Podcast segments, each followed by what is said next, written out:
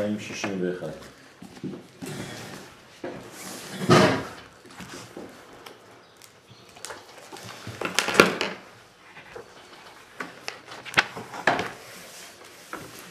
אנחנו בהלכה ב', אבל בדף השמאלי, בקטע האחרון למטה של הטור הראשון, וזהו מצוות אכילת מצה.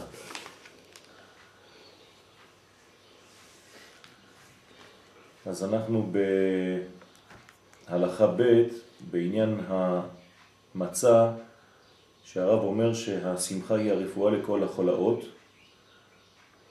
כי כל המחלות באות מהקלקול של השמחה. וזהו מצוות אכילת מצה, כי מצה בחינת שמחה. שמצה מרמז על תיקון המוח, שצריך לשמור המוח מחמץ, שלא יחמיץ את מוחו במחשבות והרהורים. ועל ידי זה יוכל שיהיה קולו נעשה, נעשה רעמים, שעל ידי זה זוכים לשמחה, וזהו בחינת שנקרא המצה לחם עוני, שעונין עליו דברים הרבה. צריכים ל"ו. דהיינו בחינת הקולות שצועקים על המצה בסיפור ההגדה, להורות שעל ידי המצה יכולים לצעוק אל השם, כמו שכתוב, ונצעק אל אדוני אלוהינו, היינו, כי על ידי המצה יכולים לצעוק ולהתפלל אל השם. כי קולו יהיה נעשה רעמים, ואזי יוכל לכוון בתפילתו, כי הלב ישמע דיבוריו, ועל ידי זה זוכים לשמחה. זאת אומרת, שהרב כאן מדבר על המצה כעל פתרון למצב של היגון וההנחה. זאת אומרת שהמצה יש לה כוח מעצם העובדה שהיא לא מחמיצה את המוח. זאת אומרת שהמוח לא מתפתח, חמץ זה בעצם להשאיר את הדבר, להשאיר את הפת, והפת מתחילה לתפוח מעצמה. אותו דבר המוח, ברגע שלא נותנים למוח להתפתח בצורות לא נכונות, לא נותנים למוח לתפוח, לא נותנים למוח להחמיץ, כמובן שההחמצה של המוח זה להיעשות אה, במחשבות זרות, בהרהורים שלא שייכים לכיוון הנכון. אז זה כאילו שהשארת את הפת שהיא עכשיו תופחת חס ושלום והולכת לכיוונים לא, לא טובים. אז אסור להשאיר את המוח בעצם להתפתח למחשבות לא טובות. כאן אנחנו בעצם לומדים כלל גדול בענייני מוח, שלא כאיברים אחרים, במוח אסור להכניס, להכניס טיפה של דבר זר. כי בשאר הגוף, בשאר איברי הגוף, הגוף יכול לסבול. אם נכנסה לך, כן, אבן, נכנס לך קוץ ברגל, בסדר, כואב לך, אבל אתה יכול להוציא. הגוף גם מוציא אותו לבד. הגוף דוחה את זה. אבל במוח, עם המוח אסור לשחק. ולכן חמץ בפסח במשהו. יש תיקון למוח? זה לא בטל בשישים. יש כאן מצב מאוד מאוד קריטי, מאוד מסוכן, שאסור להחמיץ את המוח. ומי שנותן למוח שלו להחמיץ, כלומר להפוך להיות חמץ, כלומר לתפוח, להתפתח עם מחשבות והרהורים לא נכונים, במוח זה כבר תקלה מהרגע הראשון. אסור לתת שום דבר למוח, המוח לא סובל שום דבר זר. ולכן אסור להכניס למוח דברים זרים, של מחשבות זרות, של הירורים זרים, של ראייה לא טובה של דברים. כי המוח קולט והוא מחמיץ. וההחמצה של המוח, תרתי משמע, אתה מחמיץ בעצם את הכיוון הנכון, ואתה גם נותן לו להתפתח בצורות לא נכונות, ואחרי זה קשה מאוד להתפטר מהחוויות, מהרשימות, מהרשמים שהמוח קלט. וזה תרפיה מאוד מאוד ארוכה. ולכן כאן הרב אומר שכשאוכלים מצה צריך לכוון בדבר הזה. זאת אומרת, אכילת מצה, הוא נותן לזה עכשיו רובד הרבה יותר פנימי מאשר אכילה סתמית. כשאתה אוכל ולועס את המצה, תחשוב לנקות את המוח שלך מכל הרשמים השליליים שיכולים להגיע אליו. ולכן, ברגע שאתה אוכל, אתה מפנים בעצם את האלמנט הזה שנקרא מצה. ובאלמנט הזה, שנקרא מצה, אתה הופך להיות אדם פנימי. למדנו פעם שיש הבדל בין קול לבין דיבור. הדיבור הוא ביחס לקול חיצוני, והקול הוא פנימי. כלומר הוא ברובד הרבה יותר עליון. וברגע שאתה אוכל מצה, בגלל שהמצה נמצאת בחלק הפנימי, כלומר במוח, היא מתקנת את המוח, לכן הקול שלך, החלק הפנימי שלך משתנה כשאתה אוכל מצה. ואז אומר כאן הרב ברמז שהקול שלך נעשה רעמים. מה זה רעם? זה לא, זה לא שקט, זה חשמל. אבל מה זה רעם? אני לא מדבר על ברק. הברק זה חשמל. מה זה רעם? סאונד, קול. מאיפה זה בא רעם? ממה זה נובע רעם? שינוי של אה, מצב. למה יש רעמים בשמיים? התנגשות של... לא, התנגשות של- זה הברק. לא, לא, היא צודקת. מה זה התנגשות? כן. זאת אומרת שזה בעצם, הרעם לא קיים לבד. הרעם זה תוצאה מ... הברק. מהברק. אז למה לא שומעים את הרעם יחד עם הברק? כי המהירות שלה הרבה יותר איטית. כי המהירות של הכל פחות מהירה ממהירות האור. אז אתה רואה בעצם את הברק, וכמה שניות אחר כך אתה שומע את הרעם, למרות שהם נעשים באותו זמן. כי מהירות האור יותר מהירה ממהירות הקול. אבל האלמנט הזה נעשה באותו זמן ממש. זאת אומרת שכל פעם שהקול שלך נעשה רעם, זה אומר שהוא פגש בברק של אור. רק שזה לוקח קצת זמן עד שזה מתגלה כרעם. זאת אומרת שאתה כאן מתעורר מהתעוררות פנימית בגלל שקיבלת אור מאוד חזק, חשמלי, על ידי המצה. אז הרב כאן לוקח בעצם אלמנט פה מהטבע שלנו, כדי להמחיש מה קורה בזמן שאתה לועס ואוכל את המצה. אז המצה בעצם גורמת לאדם, מה זה מצה בעברית? יציאה. לא, זה עם א'. זה עם א'. מצות. מה זה למצות? לעניין. אתה אומר מיצה. מיצוי, כן. גילוי. לא, זיכוך. אה, תפתחו את, ה... כאילו. מיטבי כאילו. תפתחו את המילון, תסתכלו מה זה מצה, מריבה. מצה ומריבה אומרים. לא למצוא באלף, כן? ונמצא דמו על קיר. מה זה ונמצא דמו? לא ונמצא באלף, ונמצא עם ה'. הרגו כאילו אותו. ניצול עד הסוף. זה נוכח. באמת? מה? הרגו אותו, לא? לא הרגו. זה לא נוכח. כן.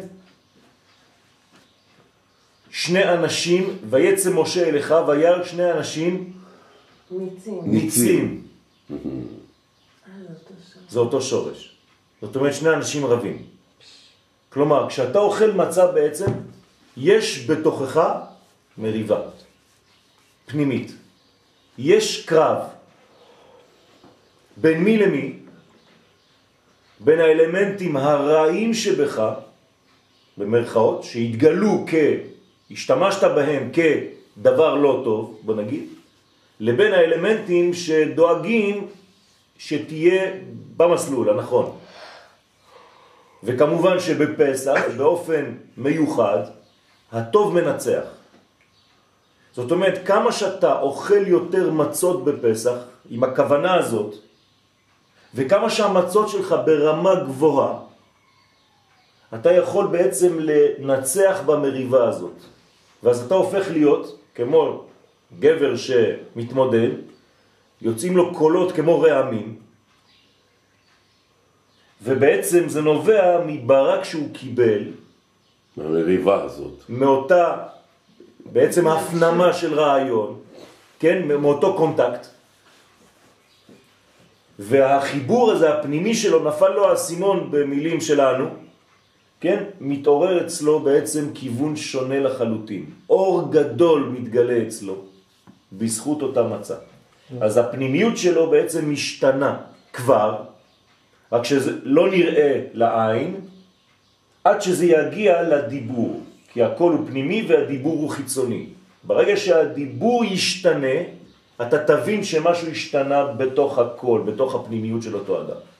קול, קול זה פנימי ורעם זה חיצוני, אז נעשה קולו רעמים, זה כמו נעשה פנימיותו חיצוני. יפה. זאת אומרת שהקול שלו נעשה חיצוני. כמו ברק, אני עכשיו מוריד את הרעם מפה, איפה הרעם? פה. אז לפי מה כלומר, ש... זה מקביל לזה וזה מקביל לזה. אז ברגע שקולו נעשה רעמים, זה כאילו שברק שלו נעשה רעמים, או שהקול שלו נעשה דיבור. במילים פשוטות, כשאני מסוגל לתרגם רעיון פנימי לדבר ממשי, הגשמה. הגשמה. אז לפי מה ש... זה אכילת מצה. כן. לפי מה שאני מבין, לפי מה שהסברת כאן, שכלומר, אם נכשלתי לא פעם או פעמיים בקול שלי ובדיבור שלי, כלומר בדיבור שלי, אז באכילת המצה, עצם אכילת המצה היא זיכוך כן. של מילים חיוביות שיצאו מפי. כן, אבל זה לא ברובד של לא, המילה, ב- זה כבר בוודאי. יצא. בוודאי, אני מדבר ברובד הפנימי של השורש. אין ספק. כלומר, להיכשל בדיבור זה לא שהפה שלך טועה, זה שהמוח שלך טועה. נו, פה, פה הנקודה. יפה. כי אנחנו דיברנו מההתחלה. אז. לכן צריך בעצם לדעת שהמצה לא פועלת על הדיבור החיצוני, לא, לא, לא, לא, לא. היא לזה. מתקנת בשורש. במילים אחרות, אם אתה רוצה לתקן את האלמנט שעושה אותך לאדם, מה עושה אותנו לאדם? הדיבור, דיבור. הרוח ממללה, כלומר המוח החושב, הדעת, זה חג הפסח. ולכן, סליחה, זה המצה ממש. זה המצה ממש, בחג הפסח. כן? בפסח תאכלו מצות. אני דווקא חשבתי שזה יתחבר לעניין הזה שישראל אה, זעקו, הם הצליחו פתאום... זה אותו דבר, אה, זה אותו דבר. מתי זועקים? כשכואב לך. כשהפנמת כאב. שהזעקה שלהם גם אה, עלתה. עלתה. זאת אומרת, היה חיבור. זה, היה- זה, כי זה משהו אמיתי, כי זה משהו פנימי. ואתה על שוועתם אל האלוהים. הייתה נעקה או זעקה? היה, היה הכל. או, כי אני זוכר שמעתי שכתוב את שם את נעקתכם. אבל גם את צעקתכם. זה שתי, זה, זה שמעתי דברים אחרים. וגם את צעקתכם שמעתי. אומרים נעקה וצעקה זה אחרת. נכון, כי זה מדרגות מדרגות של גילוי. מה? זאת אומרת שיש פה מצב מאוד מאוד, כן, אה, של, של, של, של אה, רפואה, כן, זה תרפיה. כלומר, המצה היא דבר מאוד מיוחד. זה פוגש דברים פנימיים שלי, אינטימיים מאוד. זה האמירה שלך שאנחנו צריכים ללמוד לרצות נכון. נכון, נכון. שהרצון הזה... יפה. אז זה בעצם מה שגורם את המצה. עכשיו, לפי הקבלה, שתדעו רק ככה ברמז, הרי בפסח אנחנו אוכלים מצות ושותים יין.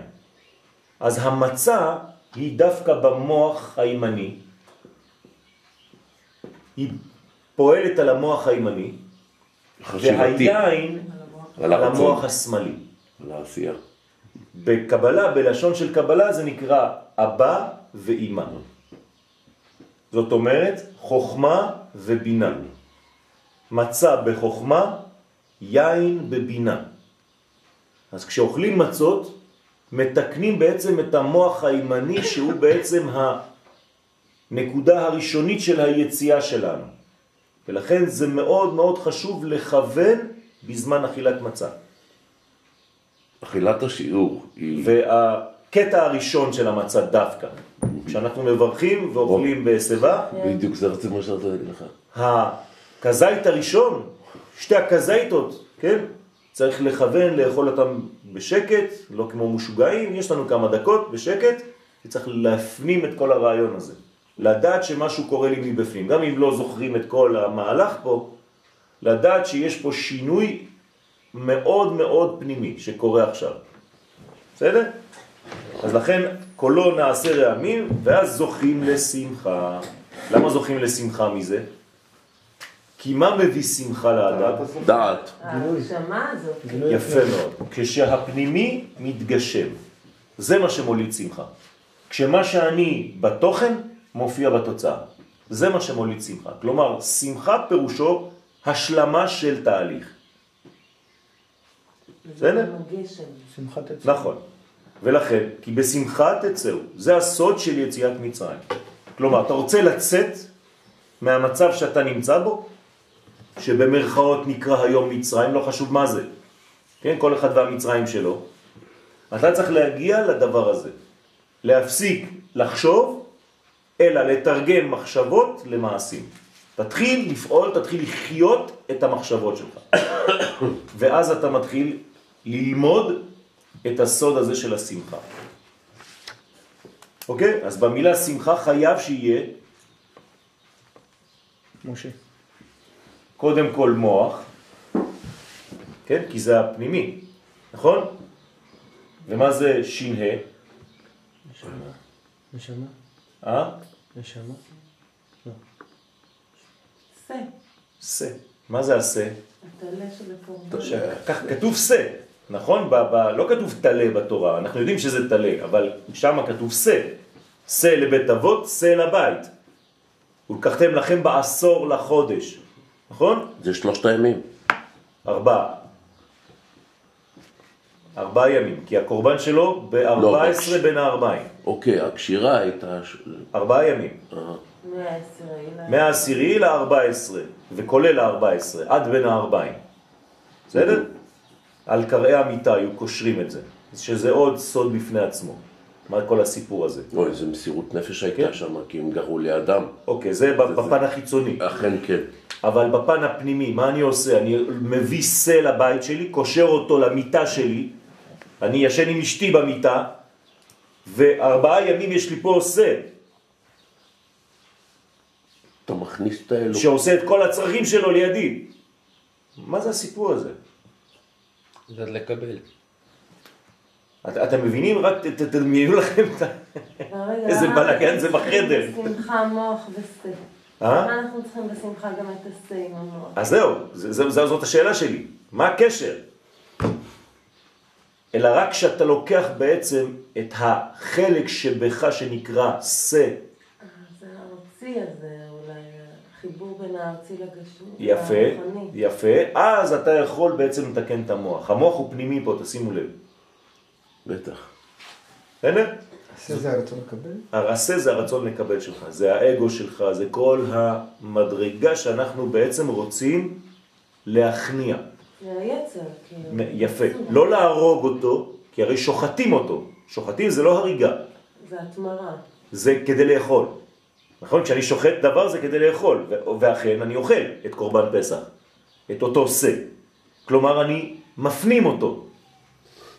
אנשים חושבים שלשחוט זה להתפטר מי. לא, זה להרוג. פה אנחנו צריכים לשחוט אותו, ושחטו אותו, ואכלתם אותו על הסובה. זאת אומרת שאני בעצם צריך להפנים את האגו שלי. זה לא דבר שהוא חיצוני זה אני. כן, יש פה עניין שאתה לא רעב. נכון, אז לכן אני צריך לדעת איך האגו שלי צריך להתנהל. תשימו לב, לא להרוג את האגו, לא לבטל אותו, אלא לאכול אותו בצורה נכונה. זה אינטגרציה, זה הפנמה של הרעיון, ואז אתה מתקן את המוח. ולכן, המצה נקראת לחם עוני. מה זה לחם עוני? לחם שעונים עליו דברים הרבה, אומרת הגמרא בפסחים ל"ו. מה זאת אומרת? לחם של תשובות. של תשובות, של ענייה, של דיבור, שאתה יודע עכשיו לענות על שאלות, שעונין עליו דברים הרבה. תראו איזה יופי. זה לא סתם לחם של עניות, זה יותר יקר מלחם. כן, קילו מצות אה, זה יכול להגיע ל-400 שקל היום. אתה שמורה טובה, קציר ראשון. אז איפה הלחם עוני? אלא זה לחם שמאפשר לך לענות על כל השאלות הפנימיות שלך. אם אכן אתה יודע, כן, להפנים אותו. זה הסוד. אז עונים עליו דברים הרבה. זאת אומרת שבפסח, כשמו כן הוא, הפה שלך מתחיל... מה זה סך? מדבר, בסמך. מדבר. כן, ב- ככה כותבים שיחה ב- עם, לא, סמך? אבל זה... לא, שיחה כתוב בסין. אז מה, מה זה? אה, וסחה לי בלט על כת קטן נחמד. מחשבות. סחה זה לספר, זה לא לדבר. אה. בסדר? לספר ב... ב... שיחה. בשקט, בתוכן, בלחישה. בלט. זאת אומרת, יש דיבור פנימי מאוד עדין. אוי, זה נכון, כי סך לו סוד, ככה אומרים, נכון. ולא אומר דיבר לו נכון. בסוד. זאת אומרת שאני צריך בדיבור העדין להיות מאוד פנוי לשמיעה של אותה שיחה אינטימית, של אותו דיבור חלש מאוד, אבל מאוד מאוד חזק. זה רועם מבפנים, אבל קשה לנו לשמוע. אנחנו יותר מדי מוצפים מקולות חיצוניים זרים. אתה שומע לעצמך? לצליל האמיתי, הפנימי הזה? סך. סך זה בגמטריה 68, זה חיים. זה אותה גמטריה. כלומר, האם אתה שומע לחיים האמיתיים שלך מבפנים? זה מה שאומר פה הרב. זאת אומרת שברגע שאתה שומע את החיים, הפה שלך מדבר חיים. פסח.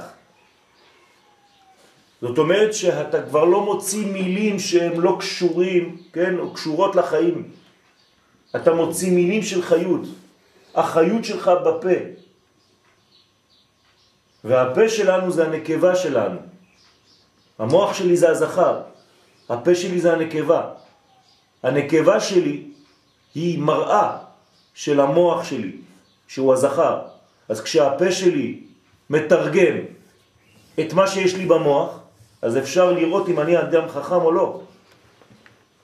אומרת, איך אפשר לראות על אדם אם הוא חכם? לפי צורת הדיבור שלו, קודם כל. זאת אומרת, אם הפה שלו לא מתבלבל בין האינפורמציה שהוא קיבל מהמוח ושהוא מסוגל בחיתוך אותיות ומילים להוציא באופן ברור, ודאי, בלי ספקות, בלי גמגומים. זה הסוד של פסח. הכל נמצא באותו גילוי. דהיינו בחינת הקולות שצועקים על המצע בסיפור ההגדה. דרך אגב, זה מסתדר לי עוד במשהו אחד, כי כתוב, והוצאתי אותם ביד חזקה. כי אם באמת אתה... אתה אמרת שאתה לא אוהב מספר קטן, אבל אצלי לא, זה לא, לא, לא, יפה מאוד. זה 14, כן, זה יד, כן, זה יד חזקה. נכון. 6 ו-8 במספר זה לא שאני לא אוהב, חס ושלום. כן, האריזל אבל- אומר שאסור להתייחס יותר מדי. לא, לא, לא, זה בסדר. פשוט זה- זה כל כך בלט לי, בסדר, אמרתי, אתה יכול, אה, אתה יכול להביא לנו מספרים אז, באמת, באותה סיטואציה שעם ישראל יצא מהמצריות שלו, אז זה, זה מסתדר לי פה עם ה-68, נכון, שזה יד נכון, חזקה. נכון. עכשיו תשימו לב מה קורה פה. מה זה סיפור ההגדה? זה כאילו פעמיים אני אומר אותו דבר. אתה מגיד וגם מספר. נכון? כי אגדה זה לא שם של ספר. אגדה זה, מגיד. פעולה. זה פעולה. זה כאילו שזה נהיה הסיפור, זה יהיה הידוע. זאת אומרת, הסיפור שלי צריך להפוך להיות פנימי. הגדה. לא, לא פנימי, להפך. לא. חיצוני. בטח, כי אתה תמיד מהפנימי לחיצון. אסור לך להכניס את הדברים לפנימי, אלא כל פנימי צריך לצאת החוצה. לא להפנים את הדברים. מי שמפנים את הדברים וכאילו שומר אותו בפנים, אבל זה לא אבל- טוב. אבל הוא מתפוצץ. אחד לקח השני, לא? מה? אחד נותן לשני בעצם. אז יפה, מי נותן למי? הפנימי נותן לחיצון, תמיד. לא צריך אבל להפנים קודם כל? ממה אני ניזון? מהחיצוני. מלמעלה, מ... מהמצה. זהו, זה המצה. שוב פעם, אנחנו חוזרים למצה, המצה בעצם גורמת לנו להפוך את הסיפור להגדה. אבל המצה היא גם חיצונית. לא, מי החיצוני? לא. המצה היא לא חיצונית, זה, זה הסוד. פנימי פנימי? המצה היא פנימית. המצה, אמרנו. אתמול, שאנחנו לא עוברים 18, כלומר חי דקות, רגעים. כדי לעשות אותה. זאת אומרת שהמצה היא כל כולה חיים.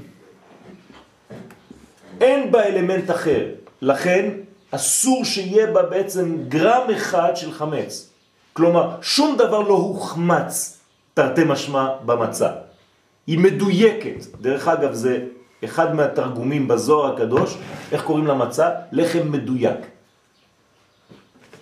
זאת אומרת, אין שם דברים של סתם התנפחו ואתה עשית איזה מין אה, קישוט מסביב, כלום. תכלס. זה קמח, מים, נקודה. כוחות רציניים. הדברים הכי הכי בסיסיים של החיים. זה בדיוק מיצוי עוד הפעם. יפה. אז גם שם יש את אפשר ל- ל- ל- לתפוס את זה. עכשיו, מה גורם את המצע? שהסיפור יהפוך להיות הגדה.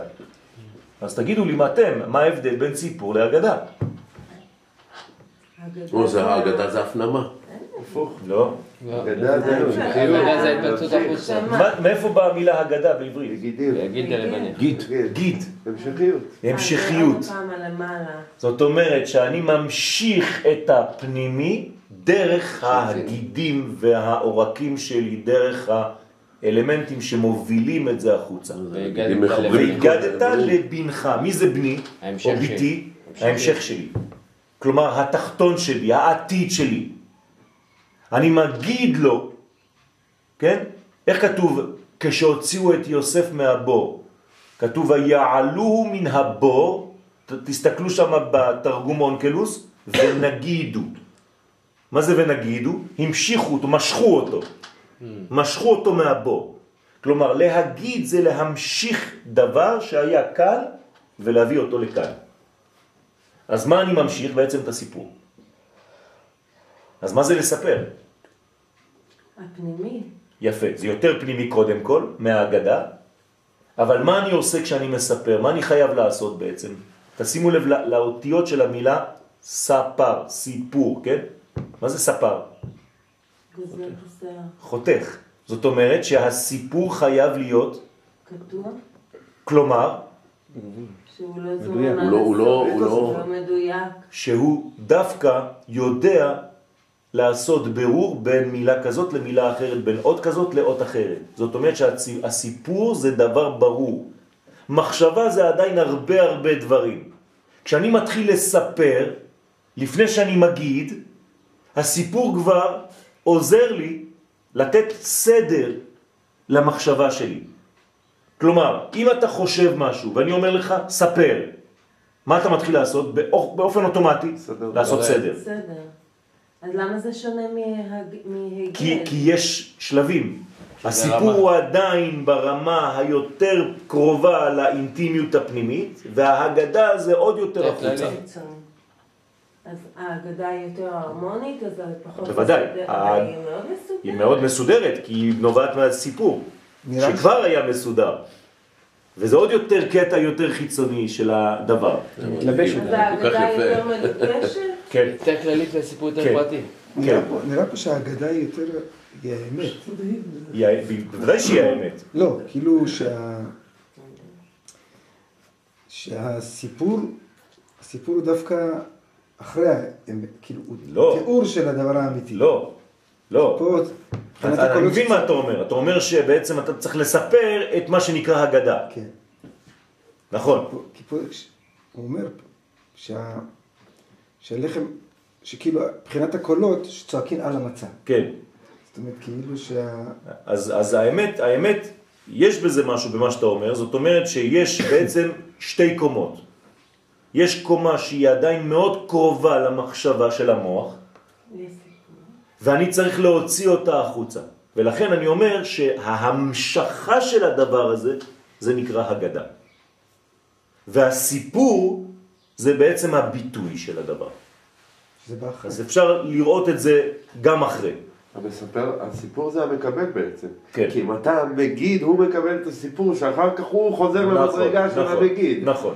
זה, זה... מה שאני רוצה לה- להמחיש לכם פה, שהרב בוחר במילים. זה לא סתם מילים. זה לא מילים נרדפות, סתם הוא בא וכותב, צריך לספר את ההגדה וכל המרבה לספר, כן?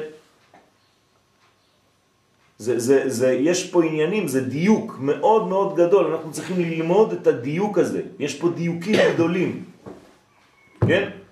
אז אם אנחנו הולכים לכיוון של ניסים, אז בעצם ההגדה היא הפנימיות והסיפור היא בעצם החצנה של אותו הגדה, מקבל. להורות שעל ידי המצה יכולים לצעוק אל השם. אז זהו, המצה פותחת את ערוץ הצעקה, את ערוץ הזעקה הפנימית הזאת.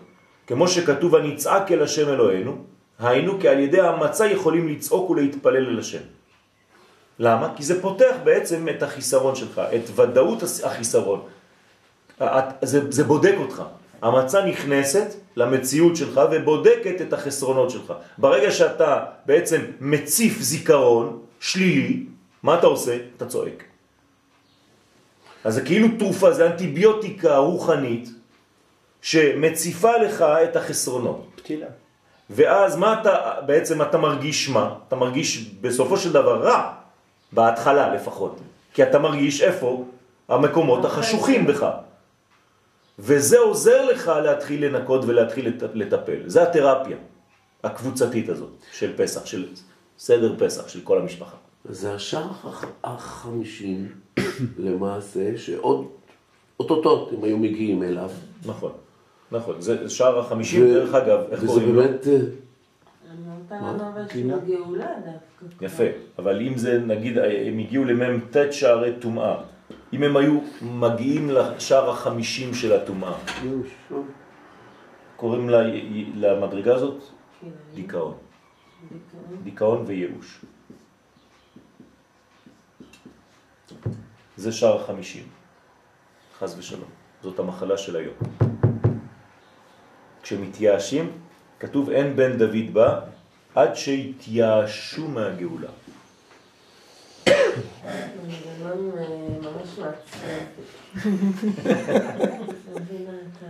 נכון? ודווקא כאן בפסח, למה, למה צריך להתייאש? עכשיו אנחנו מבינים למה. כי אין אמונה. לא, כי עוד לא, כי, כי אם לא הגעת, מה זה ייאוש? ייאוש לא נובע מסתם.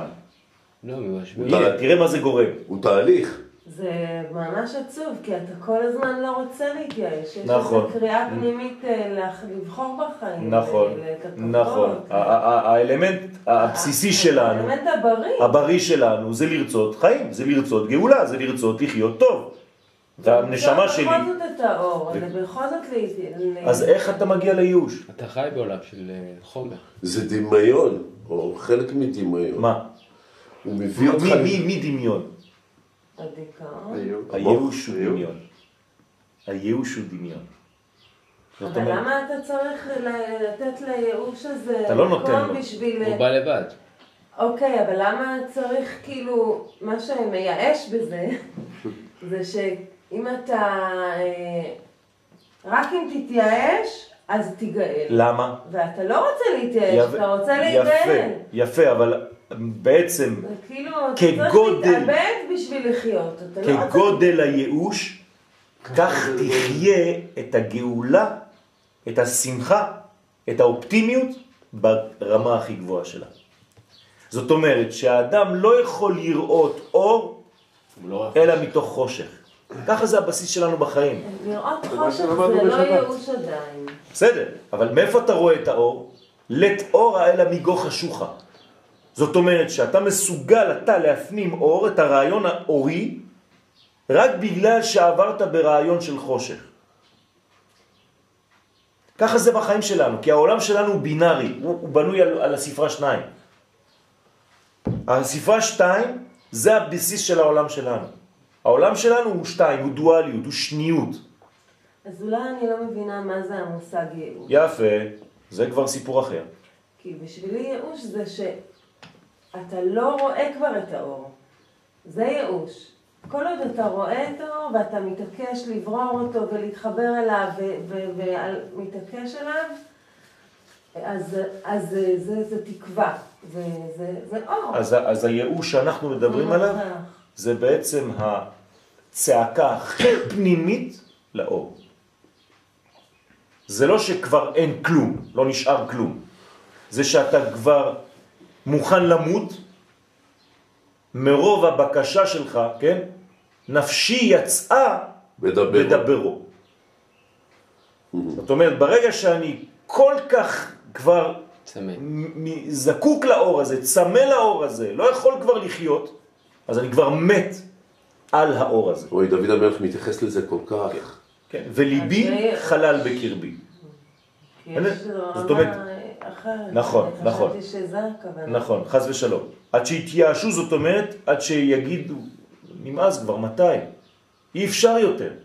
כלומר, אני כל כך הפנמתי את הרעיון של הגאולה, שאני כבר לא יכול לחיות בלעדיו.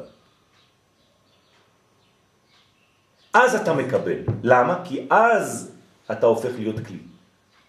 אפילו לא הפנמתי, אני... יש בי את הקריאה הפנימית את הקריאה, הזאת. את הרצון. את הידיעה זה קיים, ואני רוצה בדיוק. שזה יתגלה. אבל אני, אני רוצה אותו ממש בכל הכוחות שלי. אין כבר חלק ש, שבי שלא קורא לזה. הציפורניים שלי משתוקקות לזה. לא רק המחשבה שלי. קל עצמותיי תאמרנה. זאת אומרת, זה לא חלק ממני, זה כל, כל האורגניות שלי. הופכת להיות בעצם כלי של רצון, כלי קיבול. רק ברגע הזה אתה מקבל את הדברים. כלומר, אתה בעצם מקבל בחיים שלך, כל אחד מאיתנו מקבל את מה שהוא רוצה בצורה הזאת. באמת הזאת. חלק מהשיעור של שבת. בקוליות הזאת, הייתי אומר. זה מה לא... שדיברנו בשבת, בשבת גם דיברנו על זה, אדם במקום הכי נמוך, נכון, נכון. זה, אז זה לא איסורי? בוודאי שזה איסורי. אז כאילו זה לא, לא, כאילו יש דרך אחרת. יפה, אבל זה איסורים של אהבה. כלומר, האדם בעולם שלנו לא מסוגל להפנים רעיון אלא בצורה כזאת. ממעמקים קראתי לך כן. הרמח"ל, ראיתם, הייתם פעם בבית כנסת של הרמח"ל? בעכו? לא הייתם? יש בית כנסת של הרמח"ל בעכו.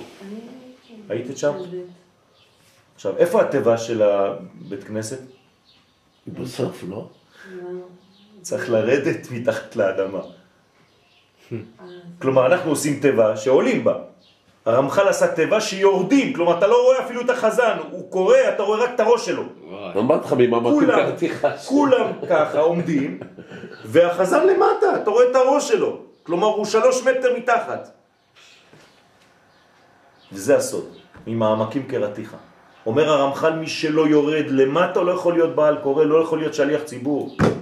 כי הוא סתם קורא. אומר לא, שליח ציבור צריך להיות קבור באדמה, ברצון שלו, הוא כבר אין לו, הוא כבר משתוקק להכל, רק ככה אתה יכול להיות שליח של. הציבור כולו ולבקש מהקדוש ברוך הוא.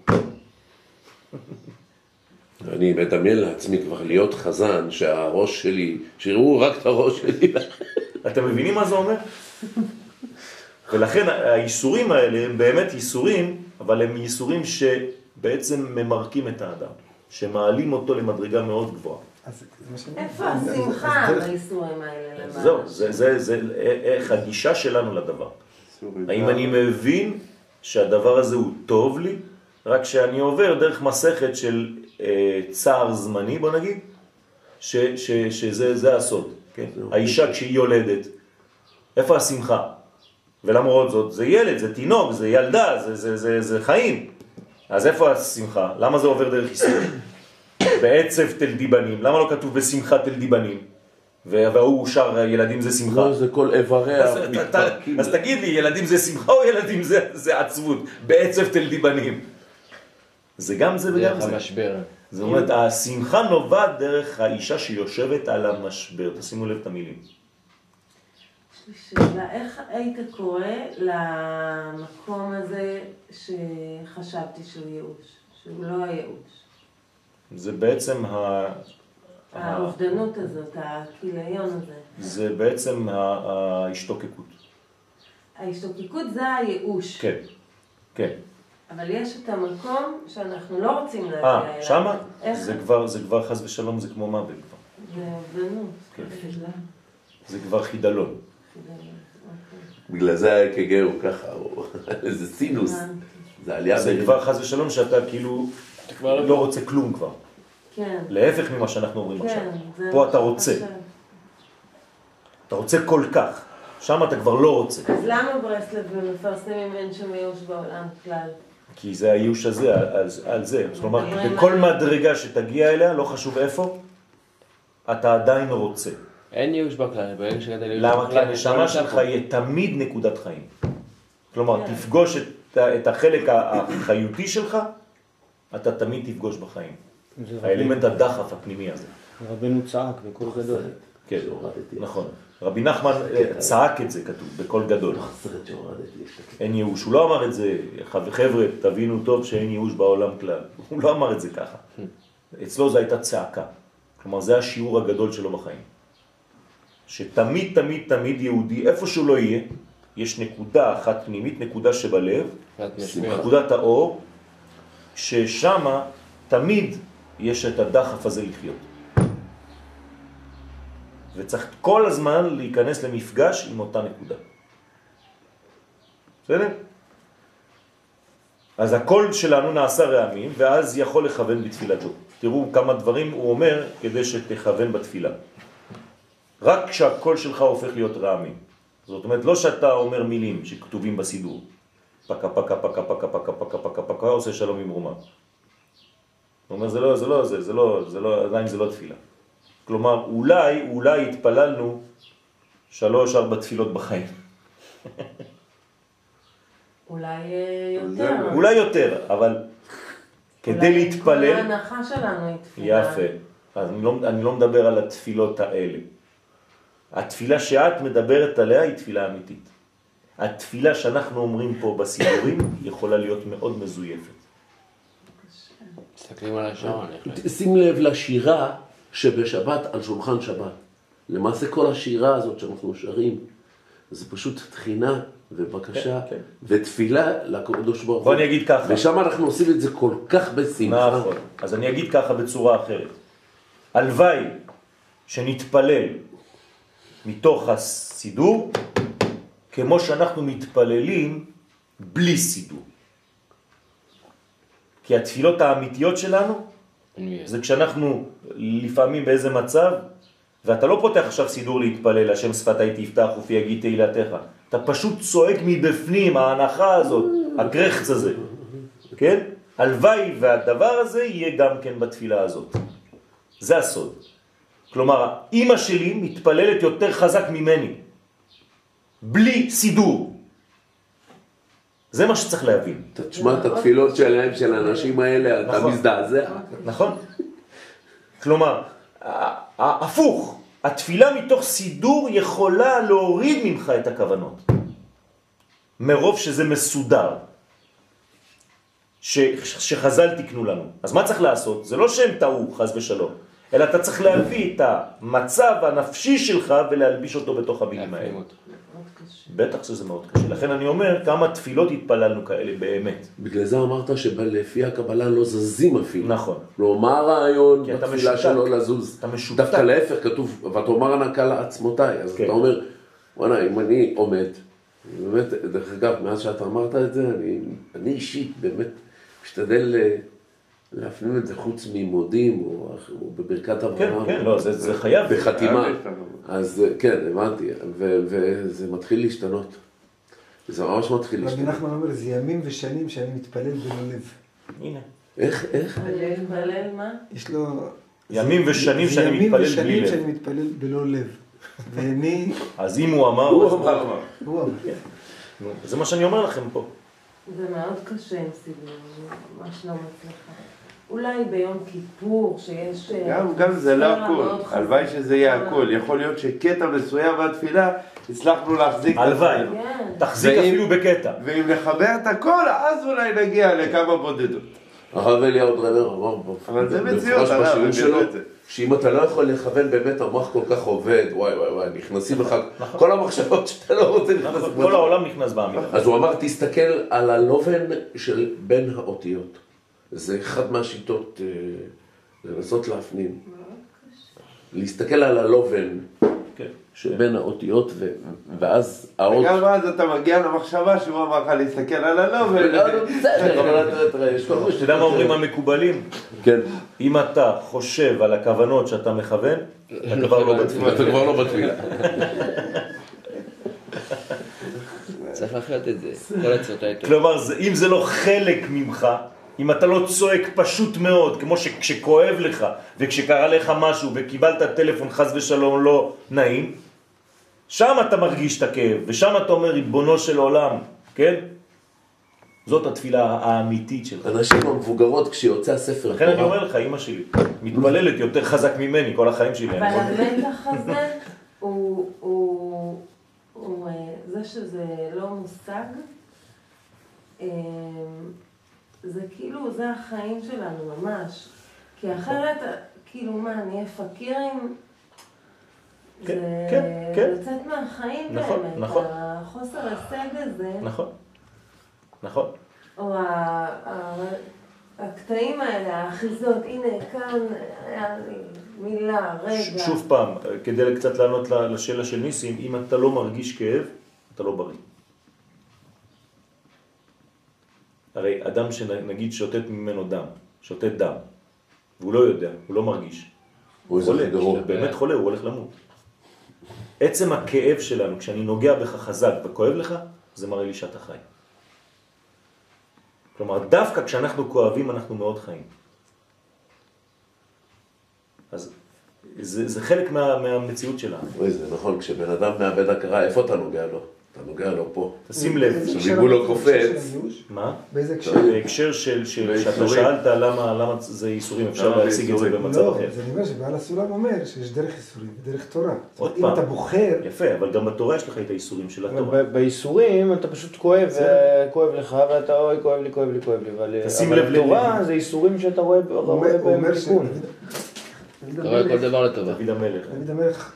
אמר, אך טוב וחסד ירדפוני כל יום. זאת נכון. אומרת שאני צריך לבחור ברדיפה אבל, של... שבטך. ומשענתך. אבל עדיין יש אח. אבל עדיין יש אח. כל התהילים שלו זה מלל. של... תשים. לב איך חכמים, בואו אני אגיד לכם אה, אה, אה, תרגיל פשוט, נכון, איזה חיים היו לדוד? כל הזמן כן. בורח. שנשמור. מצרה לצרה. נכון? אבל זה... אבל הוא... הוא תרגם את זה. בראייה אחרת, אבל זה צער. הכל לטובה. הוא רואה הכל הוא הכל דרך הלימוד. מה זה? תשימו לב לביטוי של חז"ל. מה זה, אפשר, כאילו, זה רק אומר שכאילו החיים האלה הם לא מי יודע משמעותיים, בגלל זה דוד המלך הפך להיות... אה, תראה מה הוא הנחיל לנו. זאת אומרת, אם את מזדהה עם הגוף הזה, עם החיים האלה בצורה כזאת שזה זה, אז את מתחילה את הסבל. הסבל הלא משמעותי. בסדר, אבל הוא קיים. כתוב החש יש בראשו. מידה מסוימת של אי נוחות בעולם הזה, אי אפשר להתכחש לזה. כן, אבל הוא אומר שאם את מבטלת את הרצון לקבל לעצמך, את פטורה מזה. זה, זה, זה בן חורין. בסדר. אבל זה, זה, זאת עבודה. אבל זו זאת העבודה. זה- זה החיים. התרגום הזה, החוויה? הזאת, זה עדיין. לא אומר שאין איסורים. יש איסורים, אתה פשוט מקבל אותם אתה מתעלה. אחרת. הרב מרדכי אליהו עבר את כל הטיפולים שלו, וכל הזמן ראית אותו מחייך. כל הזמן ראית אבל הוא אותו. היה בייסורים. ואתה רוצה להגיד לי שהוא לא סבל? סבל כמו אני לא יודע, אבל אני, כל הזמן. שמעתי את אשתו אומרת שהוא אף פעם לא... שהוא בחר את האיסורים האלה. הוא אמר מי יעשה את זה לא אני. כן, הבנתי. כי, הוא יכול- לקבל. משיח בעצם. שהוא בעצם... גם אה, סאלי. הרופאים לא הבינו נכון, אותו בכלל. נכון. דיברנו על זה שיש... אני נסיים את השיעור, נסיים את השיעור רק בדבר אחד. אתה מרגיש איברים בגוף שלך רק כשהם כואבים.